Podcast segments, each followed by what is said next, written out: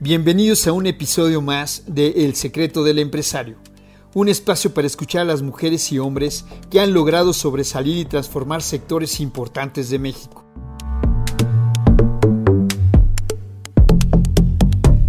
Vamos a conocer la vida secreta de su empresa, todo lo que no se ve o no cuentan abiertamente. Aprender de los valientes, expertos y líderes es de alto nivel. Es momento de escucharlos.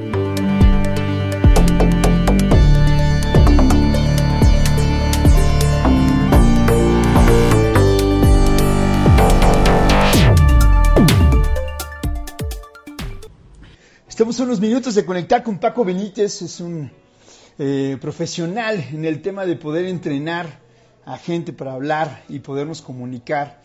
Eh, vamos a invitarlo, ya debe estar ahí. ¿Cómo está, Doc? Micas, nos tienes abandonado. Eh, Osva, ¿cómo están? Ya estamos aquí conectándose. Ahí está, ya está Paco. Vamos a agregarlo, a saludarlo y a platicar con él. Queremos aprender más de él. Eh, de cómo podernos comunicar, cómo poder hablar en público, cómo poder hablar todos. Ahí está. Hola Paco, ¿cómo estás? Hola Raúl, bien, ¿tú? También aquí, contento de poder conectar contigo. Eh, oye, ¿me ves bien? ¿Me escuchas bien? ¿Todo está bien? O, todo, todo está perfecto. ¿Tú cómo, cómo nos, nos escuchas y ves? ¿Bien?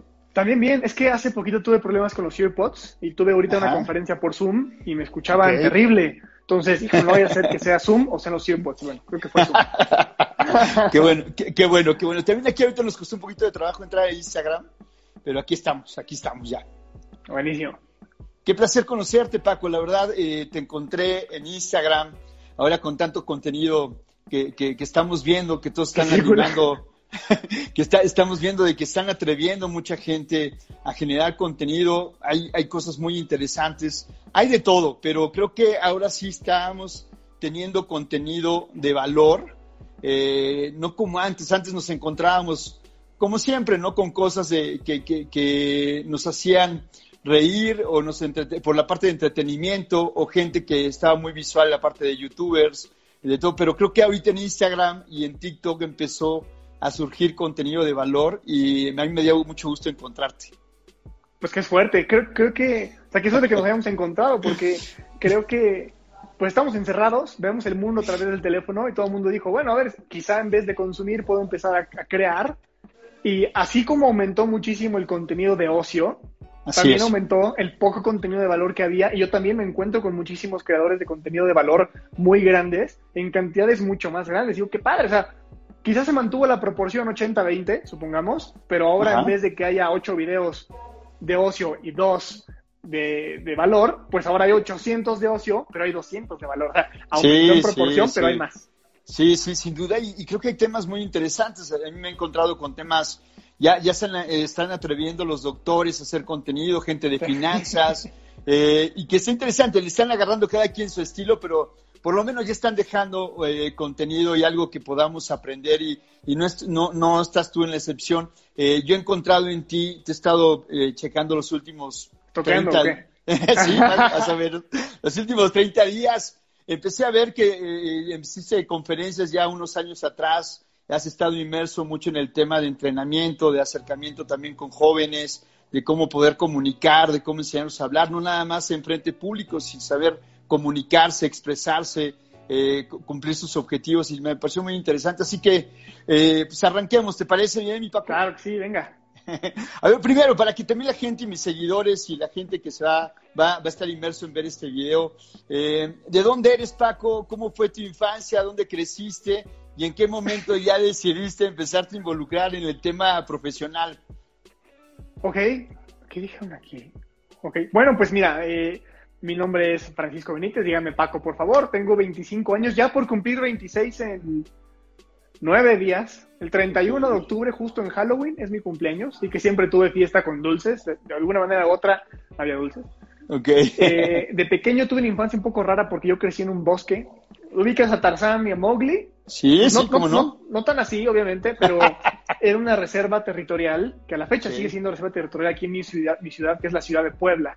Mira. Y pues esta reserva se llama Flor del Bosque Y básicamente es un bosque, tiene montañas, tiene animales salvajes y todo, y se empezaban a vender terrenos por ahí. Entonces mi papá construyó una casa y teníamos muy pocos vecinos. Entonces yo crecí muy lejos de la ciudad, muy conectado con la naturaleza y muy desconectado de la tecnología. Pues sí, o sea, bien y mal, tuve muchos pros y también tuve muchos contras. Estaba muy lejos de la ciudad, estaba lejos de mis amigos. Y de hecho, cuando iba al colegio, o sea, me dormía para ir, me despertaba en el colegio y luego me dormía para regresar y despertar a mi casa. Era un camino muy largo. Y bueno, esa es mi infancia. Me empecé a desarrollar en hablar en público porque en el colegio al que íbamos me obligaban a hablar cada fin de bimestre, que se manejaba, cada dos meses hacíamos como una clausura de bimestre, y tú tenías, tu chamaco de primero de primaria, tenías que llegar y exponerle a los padres de familia, a los chavos de preparatoria, y así exponer los temas que viste en clase, ¿sabes? Entonces, eh, el volcán con erupción, ah, pues los exponías, las constelaciones y los planetas, ah, pues los exponías. Entonces, de alguna u otra manera, nos obligaban a exponer en esas clausuras, y empecé a encontrar que a mí me encantaba, porque perdías clase, estabas con tus compañeros, y además pues era una buena manera de pasar las últimas horas de las clases. Y me empecé a volver bueno, muy bueno, muy bueno. Yo decía, yo, yo paso a exponer, yo lo hago porque yo prefería exponer hacer la investigación.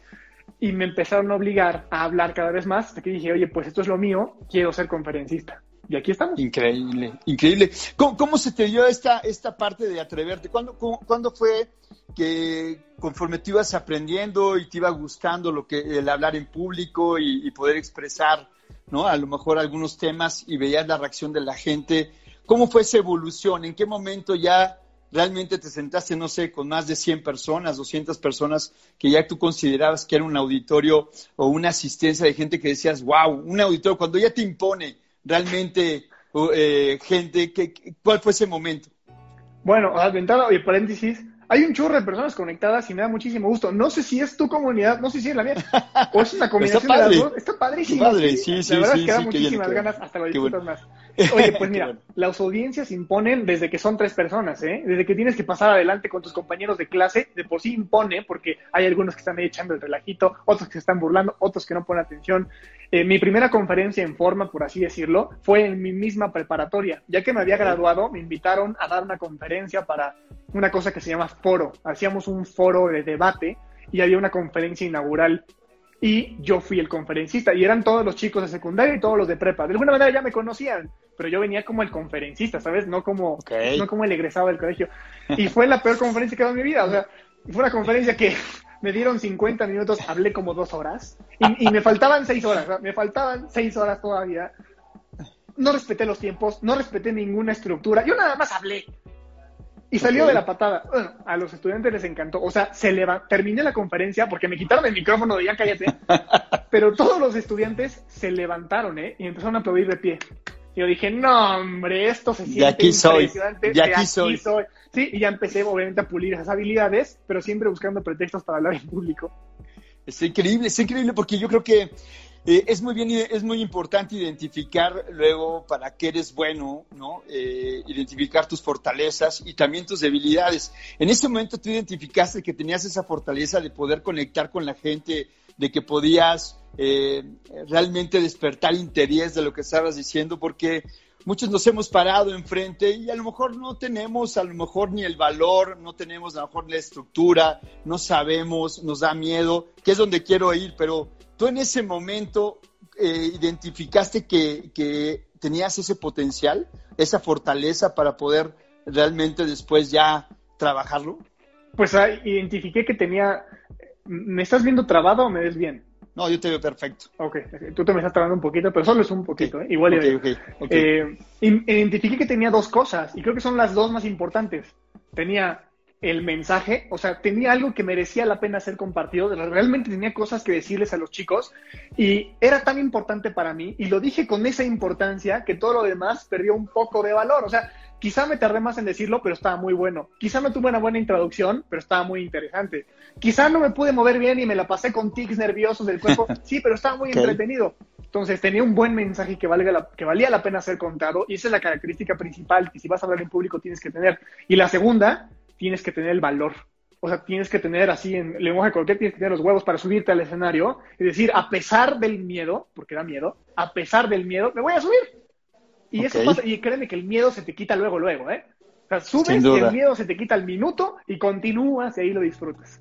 Eso fue. Ah, Ahora, ahora para la gente que nos está escuchando y, que indudablemente creo que es algo de, de, que en gran porcentaje tú debes de tener más los datos duros, pero ¿en qué porcentaje la gente eh, le da miedo hablar en público? Eh, hay mucha gente que, que, indudablemente hasta desde chiquito te va diciendo, hijo, canta o recítales o baila o dame tu punto de vista y, te, y quieren que a lo mejor tus papás te empieces a lucir con los familiares, con los amigos ¿no? De, cómo interactuar, o a lo mejor te ponen a, canta una canción o actúa como en tu obra de teatro de la escuela, pero ya en la parte familiar y es cuando uno como, como se intimida, ¿no? se, intimida y creo que en gran porcentaje eh, de la gente este es un tema. A ver, cuando le dices tienes que hablar en público, híjole, como que, como que es... Sientes una descarga de la línea de... qué datos duros tú tienes de la cantidad de gente que, que, no le gusta hablar en público, que, que, lo ven como un, como un limitante cuando les dicen tienes que hablar. Hasta en unas juntas, yo, yo en algún tiempo eh, manejé un, gran eh, eh, volumen de, de, gente en equipos de trabajo y yo me daba cuenta que cuando en pequeñas reuniones o en juntas, cuando les tocaba exponer a la gente que, o a, o a, los chavos, a los universitarios que estaban haciendo su servicio social o estaban de becarios, temblaban, sudaban, sufrían, sufrían el, estar en la junta y el poder exponer o platicar. Era un proceso muy complicado el poder hablar hasta en un grupo muy pequeño y después si los ponías a hablar en un grupo muy grande. ¿A, qué se debe, este, Paco, bajo tu experiencia? Bueno, eh, para empezar, dato duro no creo que exista. ¿eh? De hecho, hay un mito por ahí que dice el miedo a hablar en público es el miedo número uno. En realidad no es así pero aún así, cada que le dices a alguien, oye, puedes hablar en público, oye, presenta, oye, aún así, eso siempre va a generar nervios, siempre va a generar tensión, siempre va a, provocar adrenalina en el cuerpo. Seamos expertos para hablar en público, o sea, yo soy muy bueno para hablar, o, dentro de lo que yo creo, creo que soy bueno, aún así, cuando sé que tengo un live, me pongo nervioso. Cuando sé que tengo conferencia, me pongo nervioso. Lo he hecho 200 mil veces, aún así me pongo nervioso. El 100% de las personas sienten nervio, tensión, estrés, alguna reacción así cuando habla en público. Y quien te diga lo contrario es un mentiroso. no, yo no siento. Escucha ese chihuahueño por ahí. Un segundo, déjame. Mira, es mi chihuahueño, que es una bolita de estrés, imagínatelo. Está buenísimo, está buenísimo. que no estaba. Bueno, el punto es, todas las personas sentimos nervios, sentimos tensión o estrés cuando vamos a hablar en público y quien te diga lo contrario es un mentiroso. Porque es natural sentir esos nervios. De hecho, esas hormonas que segregamos, que son hormonas que se llaman adrenalina y cortisol, están hechas para salvarnos la vida. Porque cuando vamos a hablar en público está nuestra reputación en juego y todo el mundo le tiene miedo a esa vergüenza. Porque si algo haces mal en público, todo mundo lo vio y no hay manera de ocultarlo. Eres el centro de atención y a veces no estamos dispuestos a tener tanta atención. Y la otra es que tenemos miedo al rechazo. Tenemos miedo de subir y que se burlen de nosotros, que no acepten nuestro mensaje, que no nos aplaudan, que no nos entretengamos. Y ese diálogo mental contraproducente nos empieza a echar todo a perder. Y eso pasa, y lo leí en un libro hace poquillo, no sé qué tan verídica sea la historia o la investigación, confío en la historia porque me hace mucho sentido, pero pues, a ver, en las culturas que teníamos antes, ¿qué pasaba cuando te imponías contra el emperador y decías, no, yo no estoy de acuerdo? Cuando tú alzabas la voz cuello. y no estabas de acuerdo, cuello, y podía ser cuello o podía ser destierro. Y destierro significa salirte de la comunidad y sobrevivir por ti mismo. Y como no podía, era muerte segura. Levantar la voz significaba probablemente me vayan a matar. No quiero estar en desacuerdo, no quiero esa desaprobación. Y eso evoluciona, ese chip de supervivencia lo traemos hasta hoy. Digo, hoy no nos van a desterrar ni mucho menos, pero aún así queremos la aprobación de nuestra comunidad, porque si estamos desaprobados, nos marginan. Y entonces no queremos ser ese marginado. Todo eso que te acabo de contar genera estrés, adrenalina, cortisol, tensión, miedo, y por eso es que sentimos lo que sentimos a pesar de que nuestra vida no corre riesgo. Así que todos sentimos un poquito de eso cuando vamos a hablar. Sin duda, sin duda. ¿Cómo prepararnos para, para toda la gente que nos está escuchando, más ahora en el tema del Zoom, ¿no? Eh, sin duda nos hemos enfrentado a ya conectar con más gente, se está atreviendo mucho la gente a realmente tener esos enlaces, esas, esas reuniones, ¿no? Ya mucha gente está haciendo webinars, está dando cursos, y hay gente que tuvo que arriesgarse a hablar, ¿no? Con más gente en volumen para encontrar, pues también ingresos o conectar con la gente o llevar un mensaje. Eh, danos bajo tu experiencia cinco puntos o no sé cuántos puntos tú puedes recomendar para que la gente los tenga presente y no cometer errores cuando realmente eh, tengan que hablar con un cierto grupo de personas, ya sea presencial o de manera digital. ¿Qué, qué es lo que tienen que cuidar? Eh, danos algunos puntos, este Paco, para que los tengan presentes. Indudablemente también hay cosas de, de hay procesos, hay que, hay que prepararnos, hay que aprender, pero ¿qué tenemos que tener en puntos básicos presente para que si vamos a hablar en público, tenemos que, Dinos, dinos. Ok, vale. Bueno, una pregunta, creo que esa no me la habían hecho nunca, ¿eh? pues ahí te va. Fíjate. Vamos a, a, continuar con lo que veníamos diciendo. Primero con este tema de miedo no existe el miedo a hablar en público, existen los nervios y la tensión.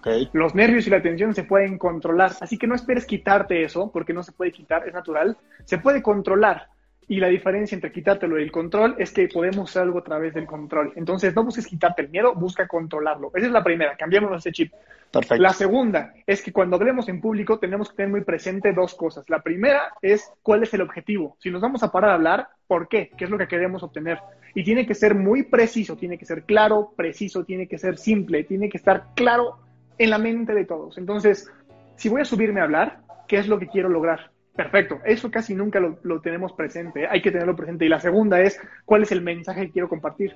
O sea, voy a hablar durante 50 minutos, pero a la gente se le va a olvidar el 98% de lo que voy a decir. Claro. Eso sí está estudiado. Entonces, en uno o dos días, la gente no se va a acordar de nada, de nada, pero se va a acordar solamente del 2%. Ese 2% se llama mensaje. Ese mensaje, que es lo, lo único que van a tener en su cabeza después de que te calles, ¿Qué es lo que quieres que recuerden? ¿Qué es lo que quieres que sea ese mensaje? Ah, pues entonces trabaja bien ese mensaje, que viene siendo como una frase, como un eslogan, como un algo, no demasiado creativo, ni muy largo, ni mucho menos, solamente esa frase. Como ejemplo, I have a dream. Y yo ya sé que me estoy yendo a la parte muy de Luther King. Sí, pero ese es el mensaje, no te acuerdas nada de lo que dijo, ¿eh? O si lo escuchamos, seguramente lo has escuchado, ¿te acuerdas nada más de I have a dream? Ese es el mensaje ya. bueno, ¿cuál es el mensaje que tú quieres? Que tengan las personas en la cabeza. Entonces tenemos objetivo, mensaje y tenemos también esta parte no es miedo, son nervios. Ahora, la siguiente, cuando te subas al escenario tienes que tener muy presente que esa es la primera impresión que la gente va a tener de ti. Y no puedes echarlo a perder diciendo cosas muy mainstream o cosas muy de oradores, como agradezco mucho a los organizadores y a todas las personas que están en el estrago y a todo el público. Muchísimas, cállate cabrón y empieza, ¿no? O tampoco puedes empezar diciendo, oigan, disculpen, es que no estoy muy preparado pues bájate entonces, prepárate y luego te subes. O, oigan, ¿cómo están? fíjense que la persona que tenía que hablar no vino, pero bueno, estoy yo. No, brother, pues entonces cállate, bájate y mejor esperamos a la persona. No, no empieces con el pie izquierdo. Hay que empezar con el pie derecho, empezar fuerte. Para eso se puede hacer de dos maneras diferentes: con una retrotracción o con una preintroducción, que viene siendo técnicas de public speaking, para empezar bien, fuerte, amigable, carismático o llamando mucho la atención. Y la última, tienes que tener muy claro cómo vas a terminar porque hay una cosa que, pues no es que inventé, así la llamé, que se llama el síndrome. De hecho, hice un video que justo ahorita estoy editando y que hablo Qué padre, qué padre. Se llama síndrome del piloto arrepentido. No es un síndrome, aquí los psicólogos no se salgan tranquilos, no es un síndrome, así le llamé. Síndrome del piloto arrepentido. Y tiene que ver con, ¿alguna vez has estado en uno de esos aviones en los que va el piloto y de repente ya prepárese para aterrizar y están aterrizando y de repente algo pasa en torre de, control y vuelve a, levantar y dices, ¿qué onda? Y lo vuelve a intentar y vámonos y se siente de las patadas. O sea, nadie quiere estar en ese avión, ¿no? dices, o aterrizas o no, pero decídete. Pues es lo mismo con la conclusión. Hay muchos conferencistas, muchos speakers, muchos, lo que sea, oradores, sobre todo, que cuando van a aterrizar, cuando van a concluir, no saben concluir y vuelven a levantar el vuelo. Y luego vuelven a bajar y vuelven a levantar el vuelo. Y así se van, pum, pum, pum, pum, y no saben dejar el micrófono y cerrar. Entonces el público no sabe exactamente en qué momento terminas y como terminas no se siente y entonces como, y te aplaudo por compromiso. Buen inicio, buen cierre, objetivo, mensaje y no es miedo, son nervios. No es quitártelo, es control. Con eso la vas a armar. Increíble. Hablaste del buen inicio y del buen cierre, pero eh, ahora yo regreso un poquito al tema de lo que estamos viviendo y de la realidad. Mucha gente estamos como, como tú y yo conectando, tenemos que captar la atención de la gente, tenemos que llevar un buen mensaje, ya arrancamos bien, seguramente vamos a hacer un buen cierre.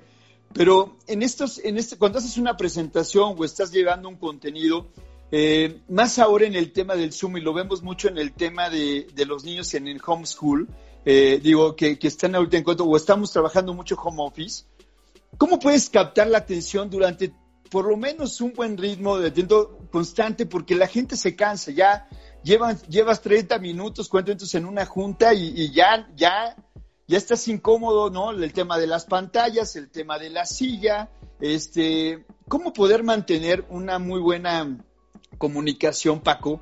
para que tengas ese ritmo de atención y la gente no se distraiga. Creo que eso valdría la pena más ahorita en este momento por lo que estamos viviendo. Este, los niños, los niños se cansan, eh, la gente que está trabajando en home office, pues ya, ya, ya está incómoda, se agacha, se tiene que parar, están distraídos. ¿Cómo mantener una muy buena comunicación para que sea efectiva? No sé si tienes parámetros de tiempo, no sé si puedes tener algunas técnicas que nos puedas compartir para poner, mantener la atención de, lo que tú estás expresando? Pues hay varias formas, pero no son ni fórmulas, ni son técnicas de A, B, C. No bien son cosas. Eh, fíjate, el public speaking es tan variable que puede variar en presentación y presentación a pesar de que sea el mismo público. Entonces, no es como una regla universal. De hecho, el public speaking se caracteriza porque no tiene reglas, sino que tiene alternativas. Entonces, puede funcionar esto para acá, pero puede no funcionar para esta otra cosa. El homeschool y el home office, las presentaciones son muy diferentes, se aplican cosas diferentes, pero pueden tener cosas en común, como diagrama de Venn, que pueden tener este aro en común en el centro, sí lo hay. Y es, por ejemplo, puedes hablar. ¿Cuál es la persona más importante del ser humano? Ellos mismos. La persona más importante para ti eres tú, la persona más importante para mí soy yo. Naturalmente, y por supervivencia y preservación de la especie, soy yo. Claro. Para poder seguir creciendo, ¿no? Bueno, entonces, ¿de qué le vas a hablar a la gente? Pues hablarle de ellos mismos. A la gente le gusta que le hablen de ellos o algo que esté relacionado con ellos. Entonces, ahí está la clave.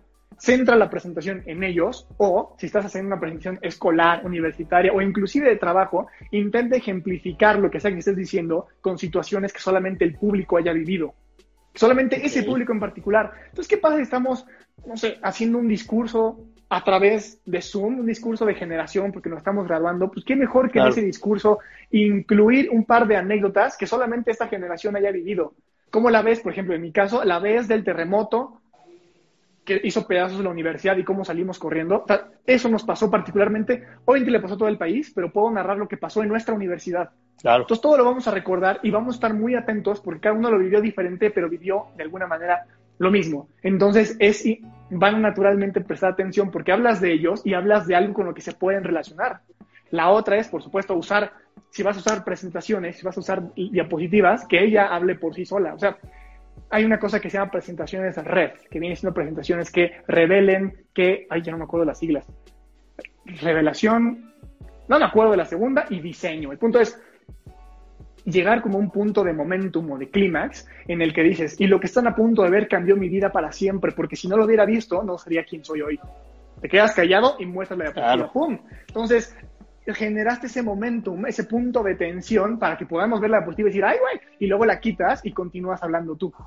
Bueno, eso llama la atención porque estás llevándolas a un punto clímax y luego de desenlace de clímax y luego continúas. Así puedes mantener la atención y muy importante, siempre ver a la cámara. Digo, si no puedes ver puntualmente a la cámara, que por ejemplo aquí, ahorita está aquí, Bueno, yo no estoy viendo la cámara, te estoy viendo a ti. Que bueno, pero están muy cerquitas, se parecen. Pero por favor no vayas a exponer o hablar haciéndole así, así, así. O peor aún, todo el tiempo viendo la pantalla, viendo la misma diapositiva que pones, porque entonces no le hablas a nadie. Y la última y más importante, si vas a usar diapositivas, no las leas. O sea, no tengas bullet points gigantescos ahí, porque si me vas a leer la diapositiva, lo mejor mándamela y no me hagas conectarme al Zoom si vas a hablar tú, es porque la diapositiva es un complemento, no es la protagonista, es un complemento. Es complemento, hablas tú. Es la, la, presentadora, es la protagonista, entonces mejor mándamela y no me hagas conectar. Y de esa manera puedes mantener una atención. Además, si lo cuentas con carisma, con entusiasmo, si realmente estás hablando de algo que te apasiona y que te gusta, lo vas a comunicar con la manera para hablar. Y eso siempre llama la atención.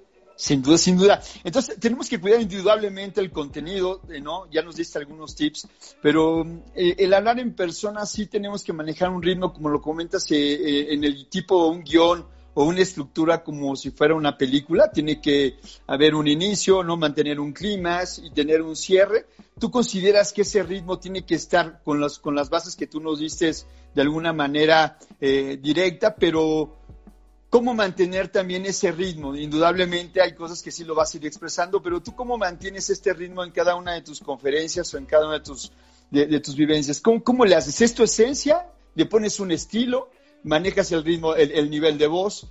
¿Qué factores tú también consideras que tienen que ser importantes para realmente atrapar la atención, además de todo lo que nos comentaste, Paco? Pues eh, creo que sí es un poquito así como hablo. Cuando hablo en público, así es como soy. Así de repente nos ponemos a platicar, yo voy a platicar así, ojo, en público, en el escenario, soy mucho más amigable, más bien soy mucho más social de lo que soy abajo del escenario. O sea, generalmente, arriba del escenario, cuando doy conferencias ayer, me encanta estar rodeado de gente, me encanta responder preguntas, pero nada más me bajo del escenario y me voy al hotel o a mi casa, donde sea. A mí no me gusta responder mensajes, no soy muy fan de pasarme respondiendo, no soy muy fan de pasarme platicando. Yo prefiero pasar desapercibido, no me gusta, pero esa es mi faceta de conferencista pero mi manera de hablar es la misma. Así como te estoy hablando a ti, hablo allá y hablo abajo también. Será, será un, pues una habilidad que tengo de alguna manera, pero todos la tenemos. Cuando hablamos de algo que nos gusta, hablamos de la misma manera. La diferencia es que yo siempre hablo de algo que me gusta. Entonces, por eso siempre le meto lo mismo. Ahora, no puede ser tanto como una película, porque la película es una historia. Y tiene su inicio, su desenlace, su clímax y luego baja y termina. Pero una conferencia, pues no siempre va a ser una historia.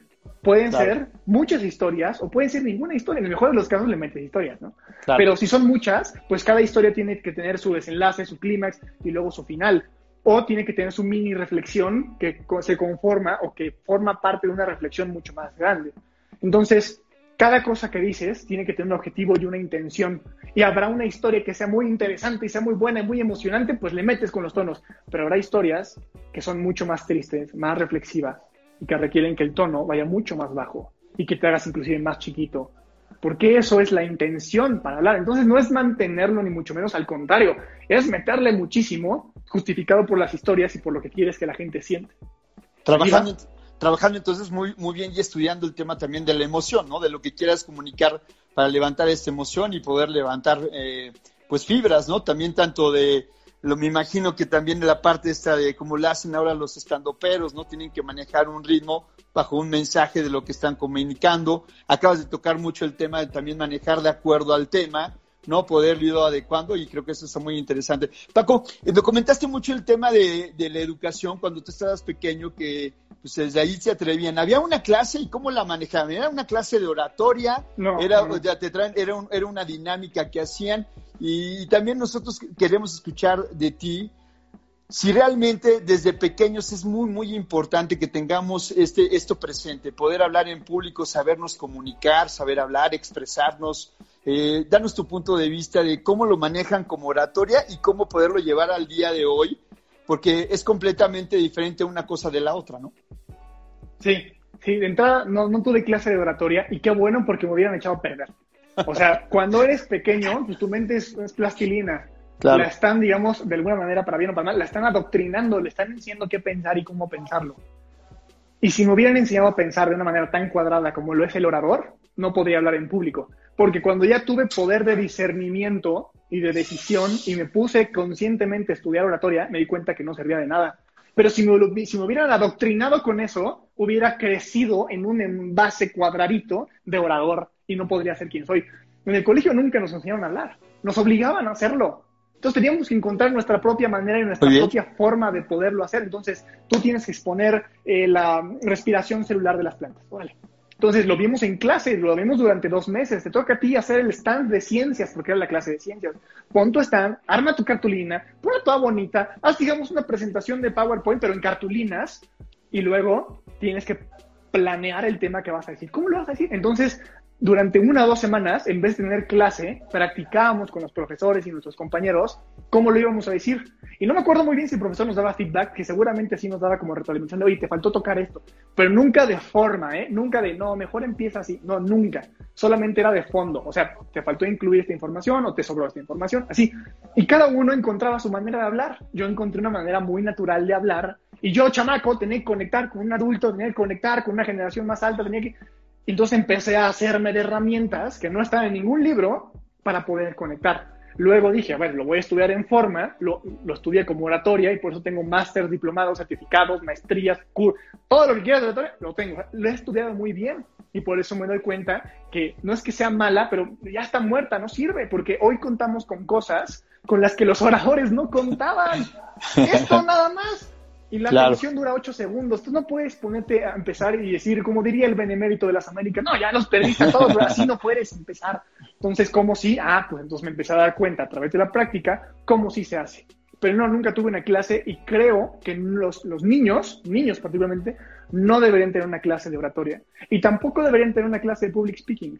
Deberían tener más bien un pretexto para poder hablar. ¿Cómo? Como Dios les dé entender, pero que se pongan a practicar la exposición, a exponerse, a hacer valer su palabra. Porque cuando somos pequeños, ah, eres muy pequeño, tú no cuentas. Ah, eres muy pequeño, todavía no hables. Deja que los adultos hablen. No, no, no, no, no. Háblale, güey. Háblale como, como quieras, como puedas, pero habla. El punto es el mindset de tu voz tiene poder y tu voz vale la pena ser escuchada. Y conforme vayas creciendo y tengas capacidad de discernimiento, ahora sí vamos viendo la forma para poder comunicar. Pero las ganas, esas ya las traes porque nunca te las bloqueamos. Eso es lo que debería pasar en todos los colegios. Y buenísimo, buen, buen su gran mensaje, mi querido Paco. Si tuvieras ahorita la oportunidad de, verte a ti en tu primer conferencia y tú estar eh, como juez de ti mismo, eh, calificando tu primer conferencia, ¿cómo calificarías o qué, qué, cómo juzgarías a ese Paco que se paró en, el primer, en un escenario ya con, con 300, 400 personas? Eh, ¿Qué evolución ha tenido Paco de esa presentación al día de hoy y cómo tú eh, lo calificarías en esa primera presentación? O sea, pues más o menos ya te dije, fue una presentación horrible en la que yo me hubiera reprobado en forma. O sea, mala estructura, mal inicio, no hubo ningún cierre, me confundí un chorro de veces, mal lenguaje corporal, Sí, pero aún así es un chavo que tenía muchísimas ganas y transmitió esa energía y por eso fue un éxito esa conferencia. Entonces, a pesar de que le pondría cero en el examen, le aventaría flores por lo que me hizo sentir. Entonces es como, güey, lo hiciste genial, reprobaste, pero qué manera de reprobar. O sea, así se reprueba, así sería. Y poco a poco me empecé a dar cuenta, no hilaba las ideas, era como, bueno, ya terminé el punto número uno, punto número dos, esto, órale, y arrancaba. No había hilación natural de ideas, no había elocuencia, no había fluidez, tampoco estaba tan confiado, estaba muy nervioso, entonces eso me traicionaba y hacía que se me olvidaran un par de cosas. Y después, cuando di más conferencias, a pesar de que empecé a mejorar la forma, igual las ideas no estaban muy hiladas, no sabía cómo conectar necesariamente con el público, me costó un poco de trabajo. Ahorita lo hago muy bien porque soy muy bueno para interpretar estímulos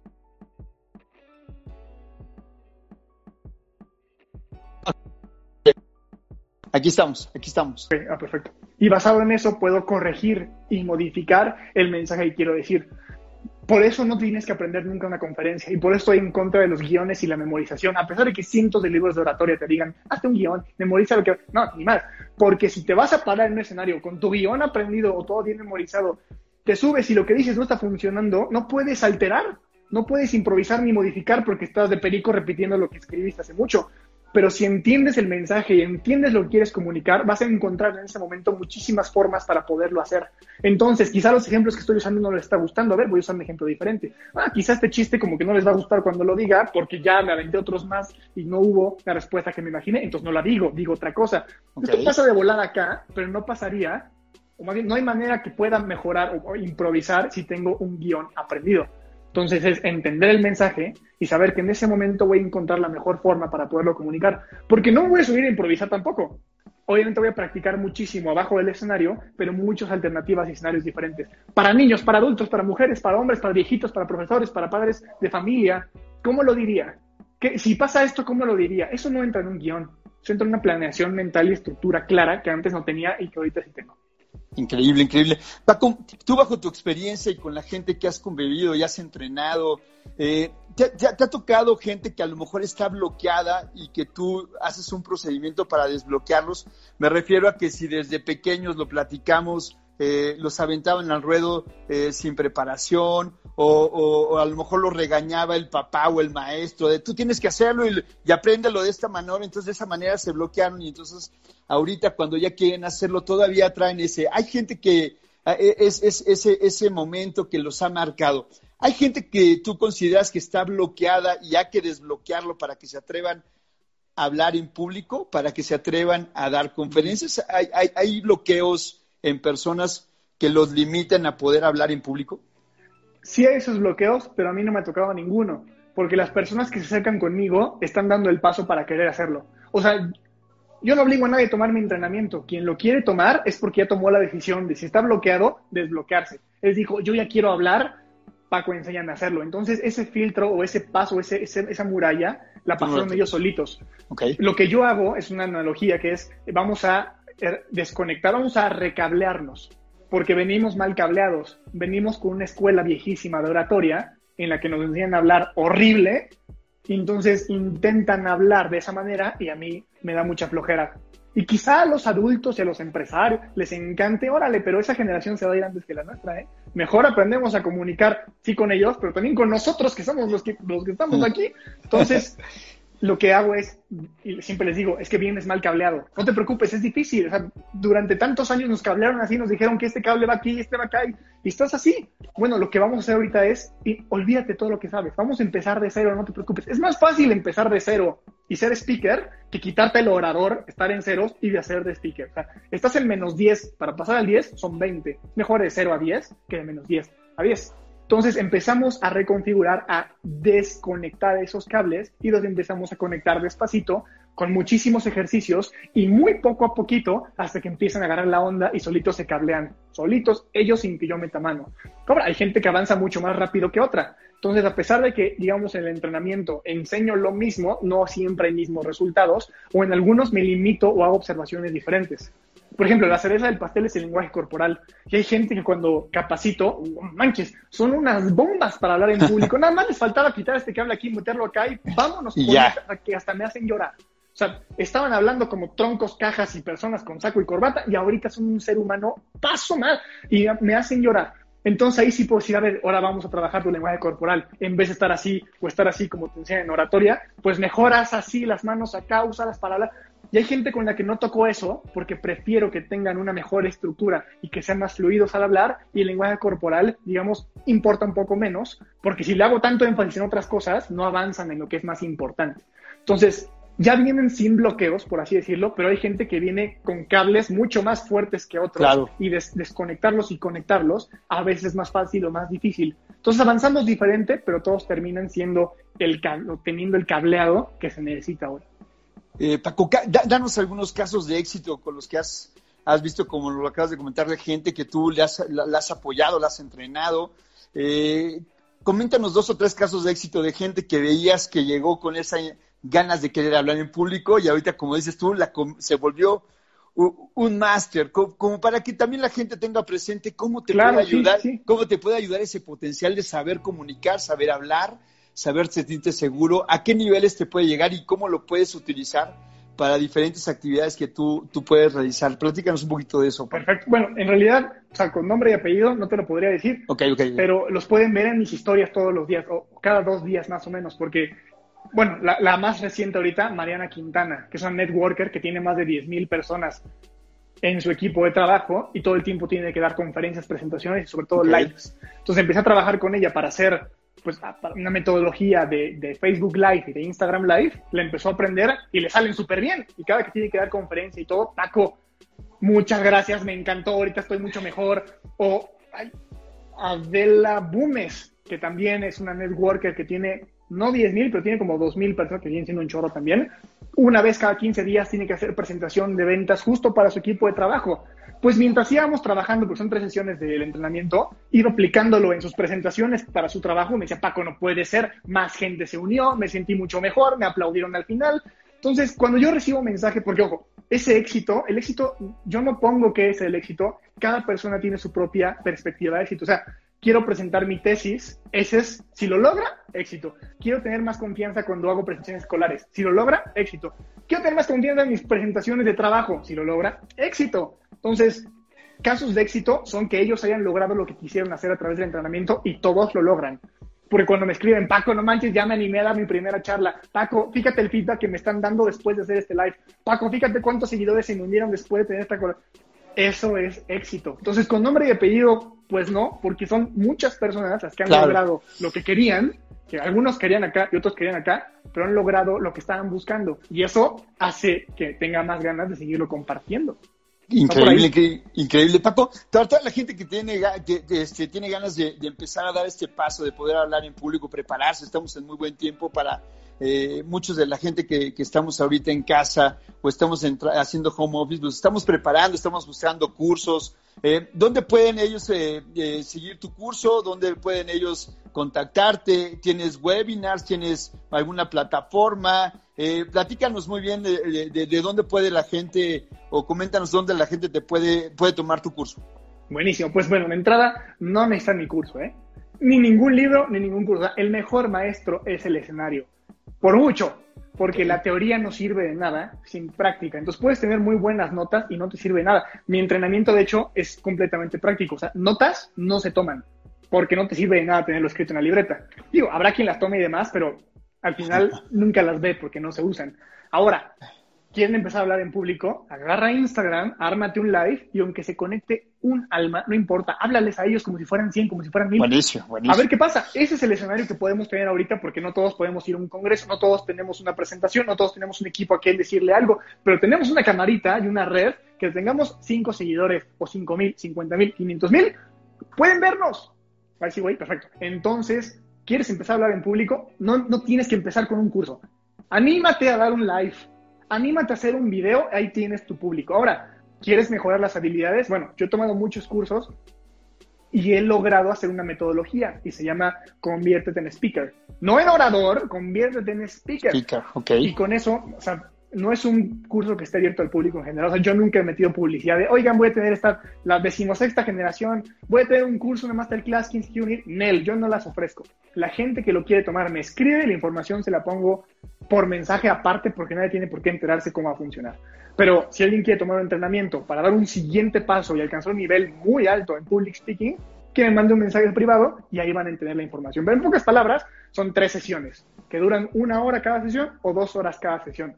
Depende de la inversión que quieran meterle. Pero ya sea en tres horas o en seis horas, terminan siendo muy buenos speakers y terminan sí o sí hablando en público y dando una conferencia completita. Y Qué lo he visto, maravilla. por eso lo sigo. Qué maravilla. Pues Paco, la verdad, eh, qué, qué gusto primero conocerte, con- conectar contigo, qué, qué, qué placer poder eh, aprender de ti y escucharte, porque a final de cuentas necesitamos gente como tú que nos guíe, que nos dé tips, que, que, que- conozcamos tu experiencia y eso creo que nos ayuda a mucho de, de toda la gente que tenemos ciertas actividades que podemos potencializarlas, que podemos llegar a más gente, que podemos atrevernos a hacerlo, pero qué mejor que saberlo decir, eh, preparar una estructura, perder el miedo, eh, ser inteligente, comunicar, realmente influir, pero de una manera, como tú lo has comentado también en algunos de tus posts, de manera influyente, no como influencer, sino realmente ser influyente con contenido de valor y creo que tú lo estás haciendo muy bien, Paco. Y la verdad tengo que reconocerlo a mí, desde que te empecé a ver redes sociales dije, tengo que hacer un live con este hombre para escucharlo y para que nos dé unos buenos tips. Pues la verdad te felicito. ¿Cuántos años tienes, este Paco? Pues te digo que tengo 25 y en nueve días voy a cumplir 26. Pues Entonces, ahí está, ahí está. estamos chavos todavía. Te- te- tenemos Paco para rato y eso me da gusto porque eh, te- tener gente como tú, de verdad, y tener gente como tú, eh, yo tengo 45 años y si hubiera tenido gente o acceso a gente como tú, seguramente nos hubiera ayudado en un gran proceso, ¿no? A, a- perder en algún momento el miedo, en poder realmente lograr objetivos de una manera, ahorrarnos, ¿no? Dolores de cabeza en algunos momentos y, y qué bueno que tú tengas ahorita un, un buen contenido para que los jóvenes, la gente se atreva a hacerlo, nunca es, tar- nunca es tarde. Y, y tenerte a ti, la verdad, es, es de gran ayuda. Yo, te, yo he tenido la oportunidad de, de también hablar y dar a- pequeñas conferencias en universidades, pero la verdad alimenta a uno eh, eh, el alma, eh, es algo que puede levantar una pasión interesante, potencializarlo en una profesión, en un, en una, en un oficio, y eso siempre ayuda. Así que yo te felicito, querido Paco, por, por todo esto que estás haciendo en redes sociales y qué bueno que, que estás en esta era digital, aporta- mucha aportando. sí. Apor- a- aportando y, y eso, es, eso es muy, muy bueno. Así que yo te agradezco, Paco. Yo quité los comentarios porque nos estaban ahí bombardeando mucho, pero también ya, los voy a, ya los voy a- ya los estoy empezando a activar, pero a, a final de cuentas, toda la gente que nos quiere escribir y todo quiere hacerme preguntas, también eh, pueden escribirle directamente a Paco, este, ya por ratito se nos va a cortar, pero, pero ahí estamos para, para escucharlos y yo también te mando ahí las preguntas, Paco, para que nos, nos, nos siga mucha gente también de, ahí está, dice, eh, ya, quere- ya queremos verte en GodMe. Ah, eso está bien padre, este, luego te ¿Eso voy no a qué es? un proyecto muy padre que es una plataforma de, Estados Unidos, Paco, te la voy a hablar. Qué bueno que nos están siguiendo, porque de esa manera podemos hacer unos eventos muy, muy padres para que eh, puedan compartirse todos tus, tus eventos, de, como lo estás haciendo ahorita, pero de una manera virtual en una plataforma donde tienes interacción con la gente al one-to-one, pero a nivel global. Estaría muy padre. Luego te mando la información. Pero, pero, pero, pero va a estar interesante, ya te están invitando, saludando, ahí está, el gran Paco dice, grande Paco, Carolina Osorio, eh, qué gusto escuchar speakers. qué, gusto escucharlos, eh, queremos verlo. ¿Qué libros nos recomiendas para leer y aprender a hablar en público, Paco? ¿Qué libros le recomiendas? Aquí tengo varios, dame un segundo. Aquí, el único que recomiendo está acá. Este. Ay, no, se me cayó todo. tengo aquí mi librería, dame chance. Ahí está. Aquí estoy. Este es el único que recomiendo. Se llama Charlas TED. Charlas, TED de Chris Anderson. Okay. Chris Anderson, creo que el día de hoy es el director general de TED. ¿TED? Ok, ok. Y lo interesante de este libro es que no te dice cómo hacer las cosas, sino más bien te pone un chorro de ejemplos y tú tienes que ser suficientemente bueno como para entender cómo funcionó. Entonces, te pone un fragmento de cómo empezó un speaker TED y te dice, ¿te diste cuenta cómo lo hizo? Fíjate en esta frase que puso. Eso se llama impulso. Y a través del impulso puedes conectar. Ok, no te dice exactamente qué diablos es el impulso, pero tienes que entender entre líneas exactamente cómo se hace. Entonces, tú sacas la metodología basado en lo que puedas. Entonces, por eso cada que lo leo, porque lo he leído dos veces seguida, pero me he regresado a muchos capítulos muchísimas veces. Cada que lo vuelvo a leer, digo, ay, cabrón, esto no lo había entendido antes. Ah, esto está bueno, ahora sí lo puedo incorporar. Y así me voy. Entonces, este es el único libro que recomiendo para hablar en público. A pesar de eso, el escenario es mejor maestro. ¿eh? O, sea, está, ahí está, lo están comentando, este, excelente, siempre, siempre he querido aprender oratoria. Bueno, ya comentó Paco que, que la oratoria queda a un lado, vamos a volvernos speakers. si quieren aprender oratoria, bienvenido sea, pero de una vez te digo que es pérdida de tiempo. Mejor aprende public speaking. Paco, tienes un carisma increíble, te queremos, un beso. Oh my God, increíble nos escriben desde San Diego, de California. Bendiciones a ambos. Eh, hagan otro live. Eh, salud, bueno, pues ahí hay varios comentarios, ya no sé qué soy, yo los quité para poder escucharte y verte bien, Paco. Voy a compartirlo como siempre. Eh, me gustaría ser speaker, ¿qué hago para empezar a ser conocido? Bueno, ya nos dio ahorita bien este, este, este live, ya nos dio algunos tips ahí, Paco. Pero de todas maneras yo voy a compartir este video para que lo puedan compartir también con sus amigos. Ah, ¿se queda en Sí, seguro, seguro, y yo ahorita te lo comparto, siempre lo dejo ahí. De hecho, te vamos a hacer una. De hecho, quiero ahorita hacerte la última pregunta y que esté interesante: es, primero, eh, Paco, si te dijeran que van a hacer una película, una serie de tu vida, lo que has vivido al día de hoy, desde que empezaste a hablar en público, ¿qué título le pondrías? Sería Todos tienen una historia que merece ser contada. Eso, todos tienen una historia que merece ser contada. Y qué bueno que me dices eso, porque también lo vamos a poner ahorita en un, en un, en un arte que vamos a dejar precisamente con el, con el, con este, con este video. Sí, así es, así es. Y pues qué gusto, Paco. Ahí tienen a Paco, Paco, experto en volver a la gente speaker, en saber hablar, en comunicar. Y ahí lo tienen, generando contenido de valor. Yo, yo estoy muy contento de haber conectado contigo, Paco. Te me haces una persona con mucha energía, con buena vibra, tienes forma de comunicar, me encanta todo como cómo, lo manejas de manera de 360 grados. Eso es algo muy interesante porque generas confianza, generas energía, eh, generas contenido y la verdad eso es digno de reconocer. Así que yo, me, yo te quiero comprometer para hacer muy pronto otro segundo live, ¿te parece? Yo encantado, yo encantado. me encantó, mucho, se me pasó muy rápido la hora. Sí, seguro. Y lo vamos a hacer con preguntas que me manden de ahorita de lo que rescatemos o que yo voy a poner de acuerdo a tu historia, de preguntas que no quieran hacer de manera directa y las vas contestando. ¿Te parece bien?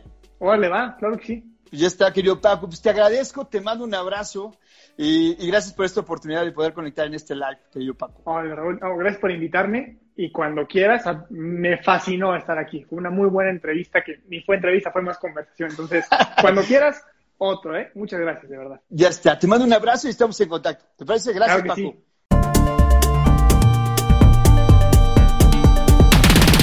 Comparte este episodio con tus amigos. Es muy importante tener tus comentarios. Síguenos en Instagram, arroba Rojas.